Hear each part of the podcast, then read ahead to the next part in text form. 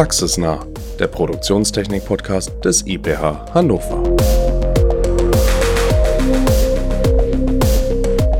Herzlich willkommen zu einer neuen Folge von Praxisnah, dem Produktionstechnik-Podcast des IPH. Mein Name ist Susanne und ich habe heute zwei Menschen zu Gast, deren Job es ist, unangenehme Fragen zu stellen. Was wäre der Untergang für dein Unternehmen, ist so eine Frage. Was müsste passieren, damit dein Geschäftsmodell nächste Woche oder nächstes Jahr nicht mehr existiert? Die meisten Menschen machen sich darüber sehr ungern Gedanken. Dabei ist es sehr nützlich, denn nur wer seine wunden Punkte kennt, kann sich mit diesem Wissen stabil und zukunftssicher aufstellen. Deshalb stellen meine heutigen Gäste solche Fragen, die Unternehmen erschüttern sollen. Frank Wulfes arbeitet als Organisationscoach bei der Kurswechsel Unternehmensberatung und nennt sich selbst Mustersprengmeister. Hallo Frank, schön, dass du da bist. Hallo Susanne, schön, dass ich hier sein darf. Und Britta Görz ist ebenfalls Beraterin und Expertin für Perspektivwechsel. Was das ist, erklärt sie uns später. Zusammen mit Frank Wulfes, Martin Bostelmann und dem IPH-Geschäftsführer Malte Stones ist Britta Görz Teil des Beraternetzwerks Disruptor. Disruptor hilft Unternehmen, wandlungsfähig zu werden und sich neu zu erfinden. Hallo Britta, vielen Dank, dass du hier bist. Hallo Susanne, herzlichen Dank für die Einladung. Ja, es heißt ja, nichts ist so beständig wie der Wandel. Also es ist unmöglich, sich nicht zu verändern. Gilt das auch für Unternehmen? Natürlich gilt das auch für Unternehmen. Also ich würde sagen, das ist ja eins der Dinge, wie das Universum funktioniert. Ne? Also es ist alles im stetigen Wandel. Es ist ein ständiges Werden und Vergehen. Und natürlich gilt das für Unternehmen ganz genauso, auf jeden Fall. Und woher kommt dieser Wandel in der Regel? Also eher von innen, aus den Unternehmen heraus oder eher von außen, zum Beispiel durch Krisen, wie wir es ja im Moment auch wieder erleben? Das ist ja ganz unterschiedlich. Es gibt natürlich Wandel, in den man hineingezwungen wird. Das würde ich dann mal vielleicht krisenbasierte Wandlungsfähigkeit nennen, dass man von außen gezwungen wird durch irgendwelche Umstände. Wir sind ja auch gerade in so einer Phase. Das hat jetzt ja nun jeder am eigenen Leib spüren können. Aber natürlich geht das auch von, von innen heraus aus einer Freiwilligkeit, weil jemand eine tolle Idee hat, weil weil jemand ein neues Geschäftsmodell erfindet. Also da ist ja alles möglich an dieser Stelle.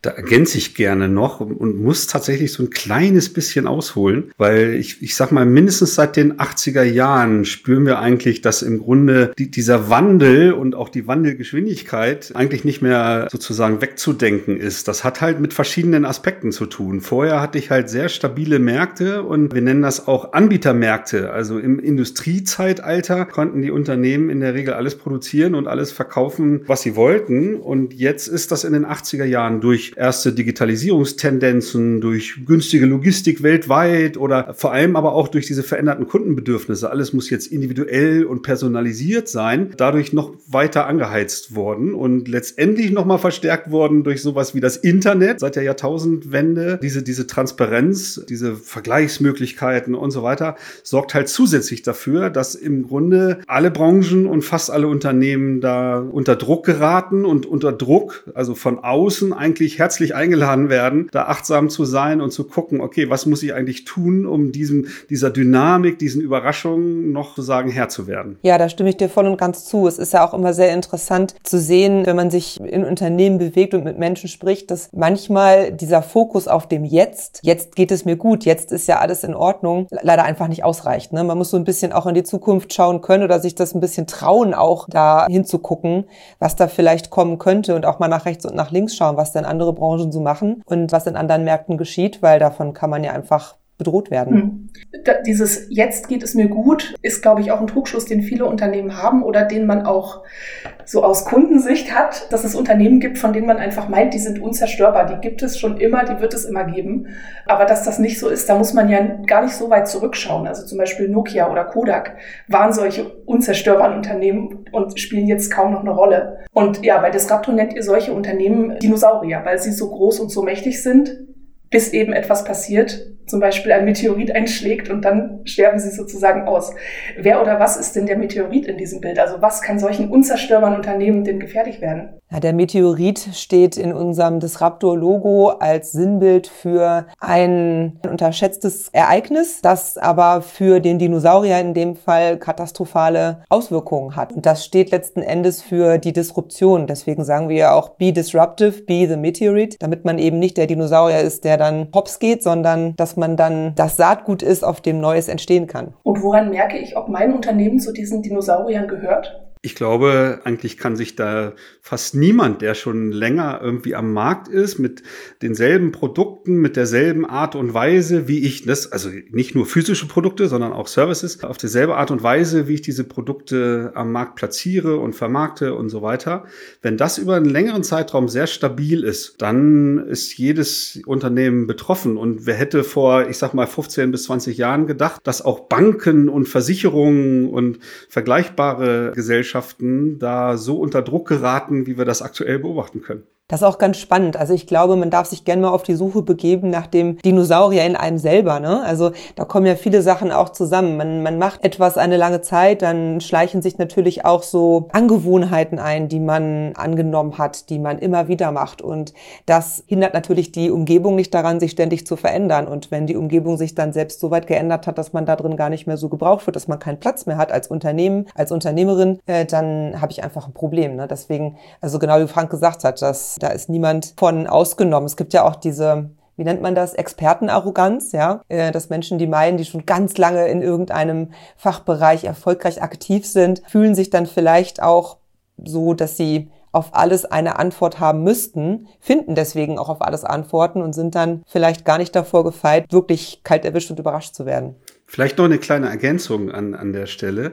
Was ich als Organisationsentwickler natürlich beobachte, ist, dass es gerade, sag ich mal, die Strukturen, wie Wertschöpfung für Märkte fabriziert werden, dafür sorgt, dass ich zum Dino werde.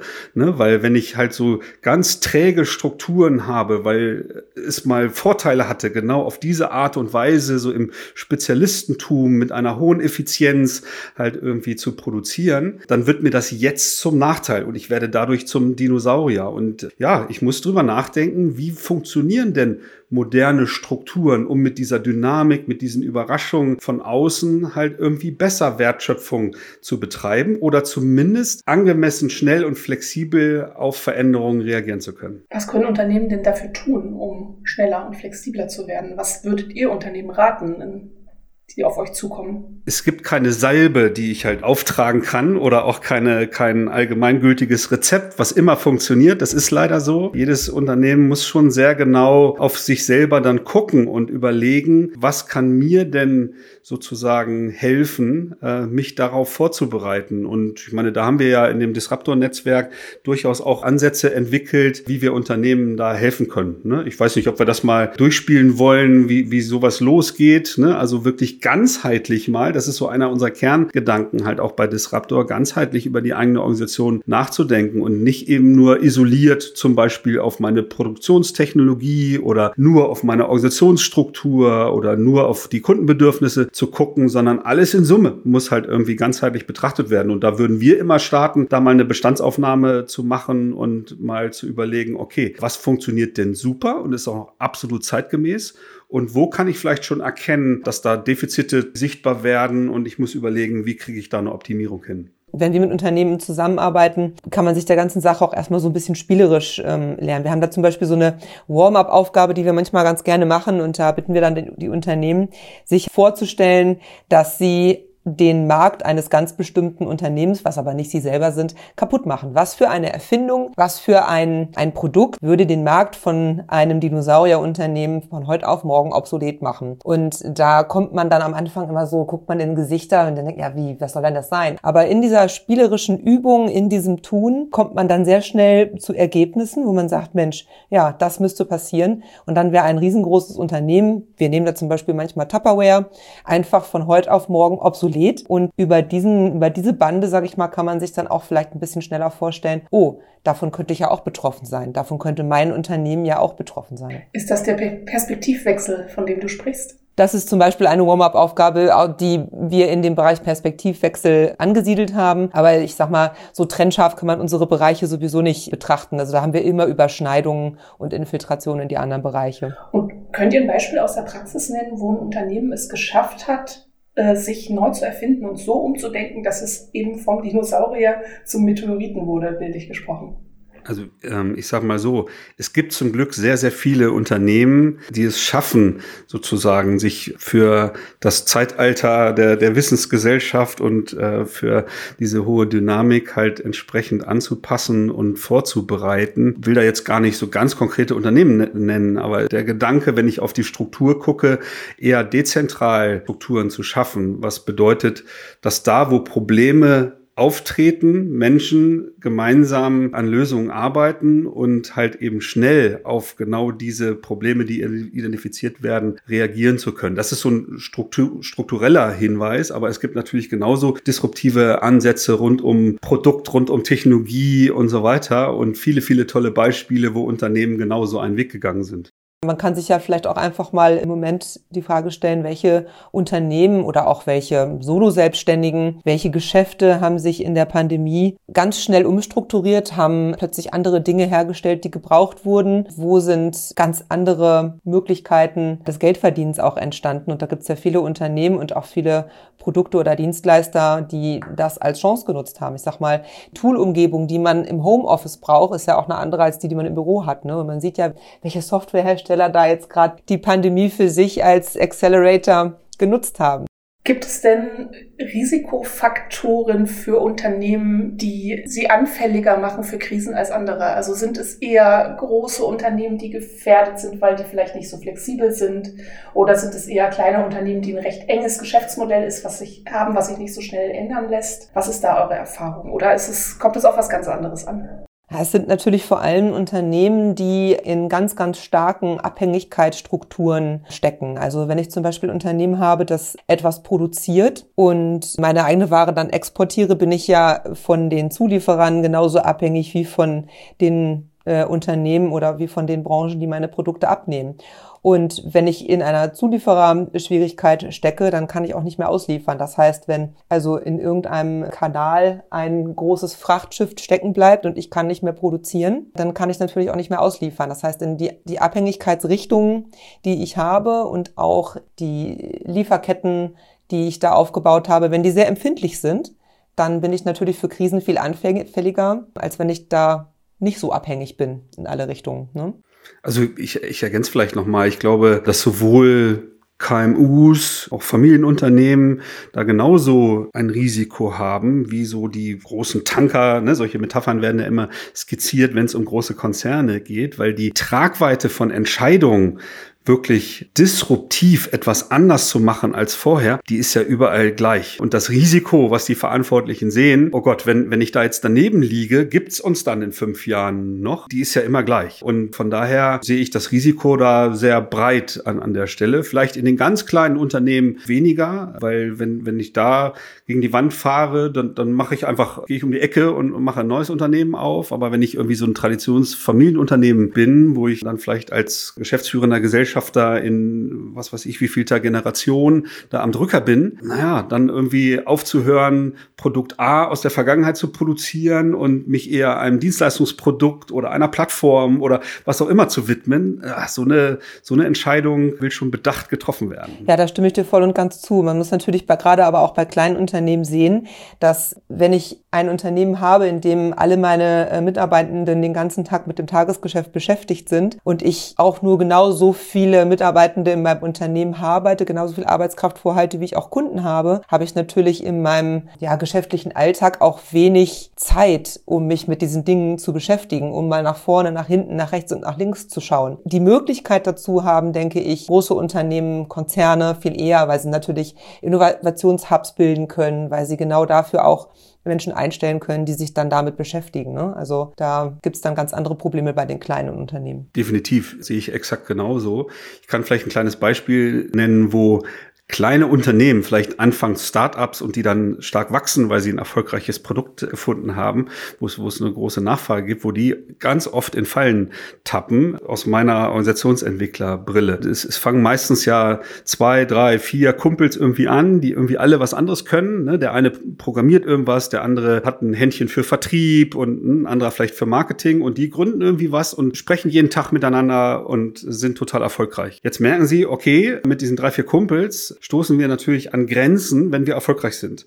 Das heißt, sie, sie stellen neue Kollegen ein, jemand, der auch irgendwie Marketing hat oder ein anderer, der auch programmiert und so weiter. Ne? Und so kommen halt etliche Kollegen dazu. Und dann kommt oftmals der entscheidende Denkfehler, dass ich dann irgendwie Abteilungen gründe und die drei Marketing-Spezialisten, die sind dann in der Abteilung Marketing und die vier Programmierer sind in der Abteilung IT oder, oder Entwicklung oder so.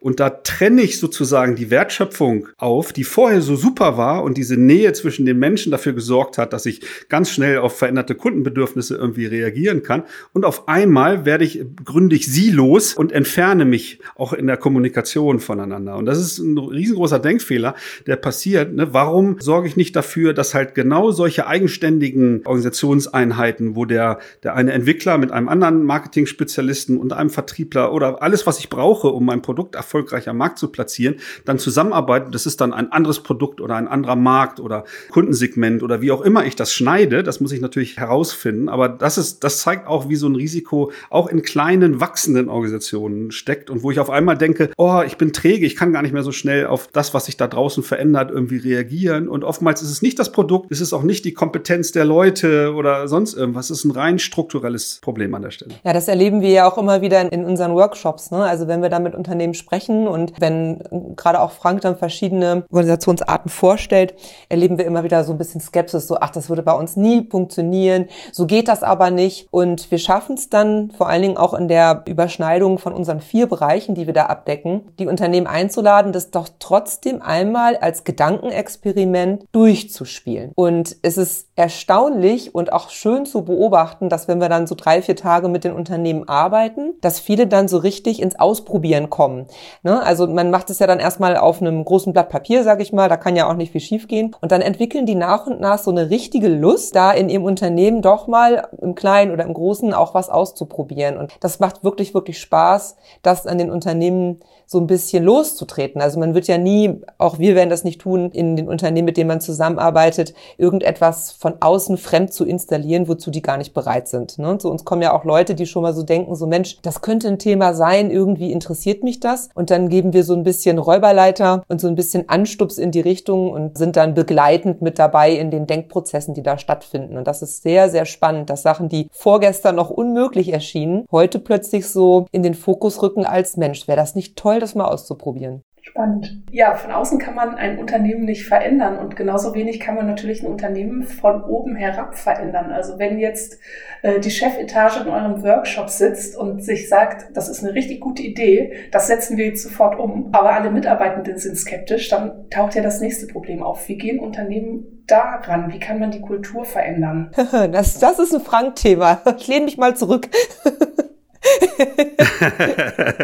ja, mir, mir wird ja bei den Disruptoren zugeschrieben, dass ich diese Themen Organisation, Kultur, Führung und so weiter abdecke und natürlich auch in meinem Primärjob bei Kurswechselorganisationen helfe, genau über solche Dinge nachzudenken. Und ja, viele Manager, die halt genau das sozusagen durchleben, was du eben beschrieben hast, Susanne, ne, den sage ich dann, ja, seid sehr vorsichtig, weil Kultur ist wie so ein Stück Seife oder auch als, als Schatten der Organisation Kommunikation bezeichnet und lässt sich halt nun mal nicht direkt managen. Also ich kann mir noch so sehr wünschen, dass wir eine Kultur von Offenheit, von gegenseitigem Vertrauen, von hohem Engagement und so weiter haben. Aber diese Appelle den äh, Kolleginnen und Kollegen gegenüber, so hier haben wir es mal aufgeschrieben, das ist jetzt unser Leitbild oder unser Kulturposter und ich bin da echt ganz, ganz böse, wenn ich sowas sage, das weiß ich, aber was hilft es, das irgendwie schön zu reden? Ne? Das ist in so vielen Organisationen so ein, so ein Irrglaube, dass ich das irgendwie steuern kann, diese Kultur. Aber du hast gefragt, wie kann ich es denn anstatt machen. Und das ist halt ein bisschen anspruchsvoller, als einfach nur mir in der Theorie zu überlegen, wie ich es denn gerne hätte, sondern ich, ich kann zum Beispiel die Belegschaft mit einbeziehen in so einen Wandel, den die Organisation vollziehen will. Und schon verändert sich die Art der Kommunikation in der Organisation, die Art der Zusammenarbeit in der, in der Organisation. Irgendwie Betroffene werden zu Beteiligten gemacht und so weiter. Und über Bande hat das immer auch Einfluss auf die Kultur, die ich dann so ein bisschen zeitversetzt dann beobachten kann, wie denn die eine oder andere Veränderung in der Organisation dann wirkt. Aber wie gesagt, ich kann es nicht direkt beeinflussen. Und was ich beeinflussen kann, sind eher so faktenorientierte Dinge, also wirklich strukturelle Dinge. Ich kann Abteilungsgrenzen verändern, ich kann Hierarchieebenen verändern, ich kann Prozesse weiterentwickeln oder abschaffen, ich kann Regeln abschaffen, ich kann Regeln neu erfinden. Das sind Dinge, die ich in der Organisationsentwicklung tun kann die dann immer über Bande auch auf die Kultur sich auswirken. Ich hoffe, das war verständlich ausgedrückt, weil das führt sehr, sehr häufig zu Missverständnissen. Ja, sehr spannend und bringt mich zu der Frage, gibt es Unternehmen, die sich zu schnell verändern? Ist das auch möglich? Oder versuchen, sich zu schnell zu verändern und ja, die Mitarbeitenden kommen nicht mit und das ist dann letztlich der, das Problem des Unternehmens. Das gibt es ganz bestimmt. Also ich würde sagen, zu schnell verändern ist vielleicht gar nicht so der, der relevante Punkt dabei, sondern vielleicht sich verändern, ohne dass es ein Ziel oder eine Notwendigkeit dabei gibt. Weil also sich nur zu verändern um des Veränderungswillen, dass es anders ist, führt, glaube ich, eher zu einem Overhead an organisatorischen Maßnahmen, zu einem Overhead an, man muss sich viel mit sich selbst beschäftigen und kommt gar nicht so ins ins Tun dabei. Also es kann nicht sein, dass es in der Wandlungsfähigkeit darum geht, sich möglichst oft und schnell zu ändern, sondern es geht ja eigentlich mehr darum, Chancen ergreifen zu können, Potenziale zu erkennen und dann darauf reagieren zu können oder auch riesenfester zu werden. Und wenn ich jetzt natürlich ein Unternehmen bin, ein Dinosaurier, ich bin ein großer Konzern, das haben wir alles schon immer so gemacht und ich will jetzt von heute auf morgen da auf Teufel komm raus ganz große Veränderungen, Dezentralität, Mitbestimmung und sowas installieren, dann clash ich natürlich mit der Unternehmenskultur maximal und dann wird es auch nicht erfolgreich sein und nur zu Frust führen. Ne? Mhm. Absolut, sehe seh ich exakt genauso. Es gibt schon mal Beispiele, wo das super funktioniert, von einem Tag auf den anderen ein ganzes Unternehmen umzukrempeln und weil ich dann dran glaube, dass das der, der richtige Weg ist. Aber solche Arten von Veränderung lassen sich halt auch nicht so richtig planen. Es gibt keine echte Ursache-Wirkung. Wenn ich so, dann kommt das am Ende dabei raus.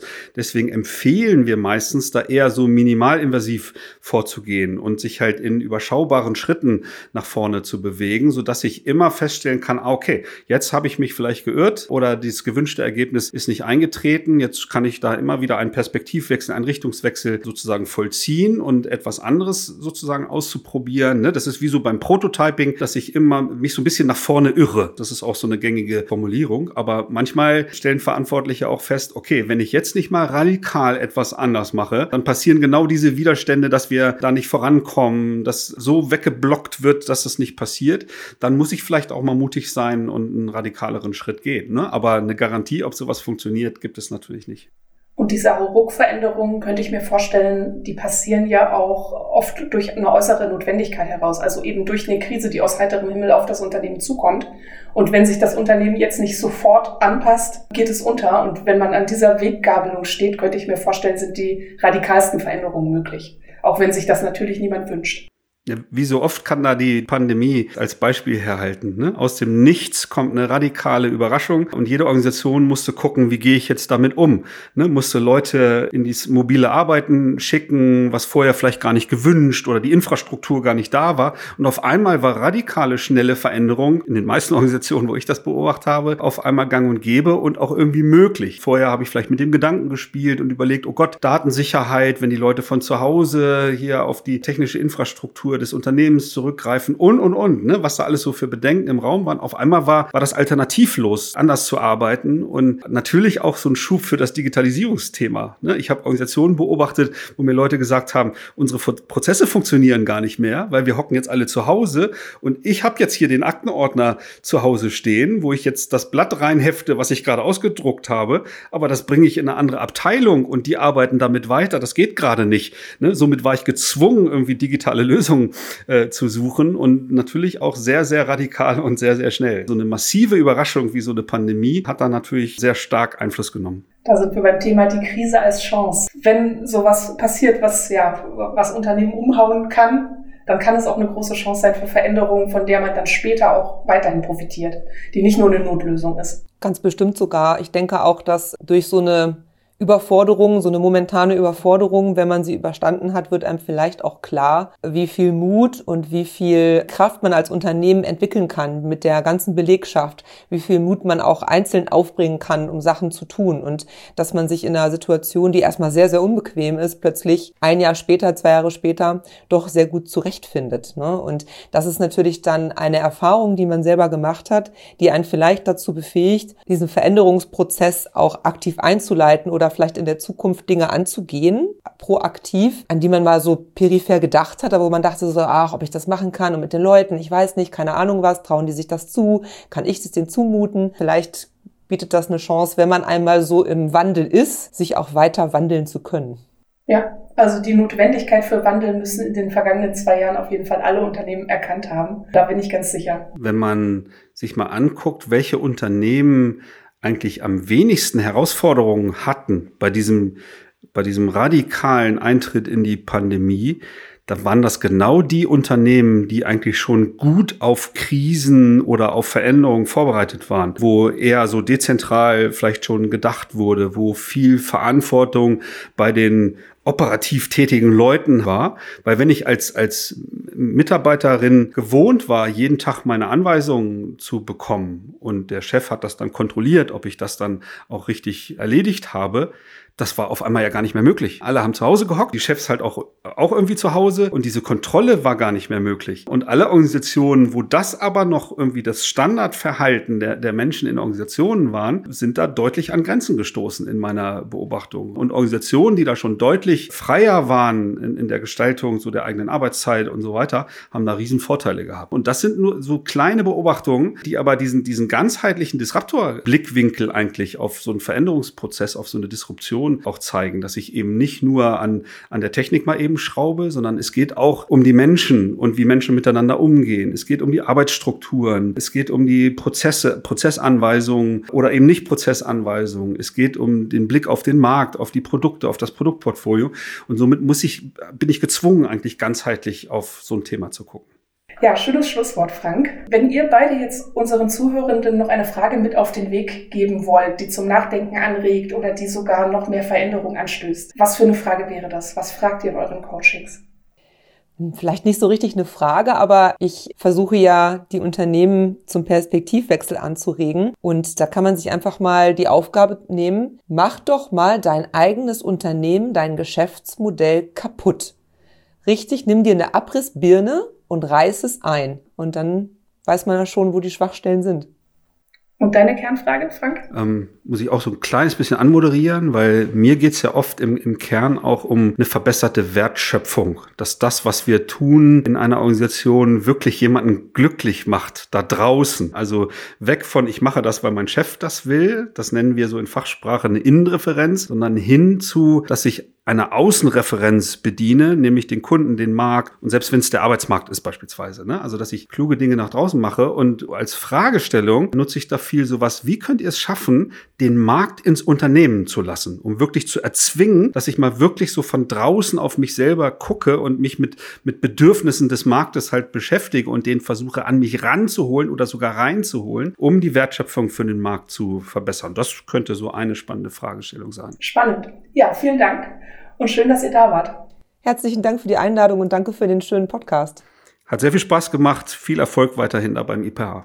Ja, vielen Dank auch an euch da draußen fürs Zuhören. Und wenn ihr noch mehr erfahren möchtet, dann schaut gerne auf disruptor.de vorbei oder schaltet den Podcast Kurswechsel ein. Da hört ihr noch mehr von Frank. Außerdem lege ich euch natürlich den IPH Newsletter ans Herz. Damit halten wir euch über neue Projekte und Veranstaltungen auf dem Laufenden. Abonnieren könnt ihr den Newsletter unter iph-hannover.de. Praxisnah geht nun erstmal in die Staffelpause. Wir hören uns im Sommer wieder. Bis dahin.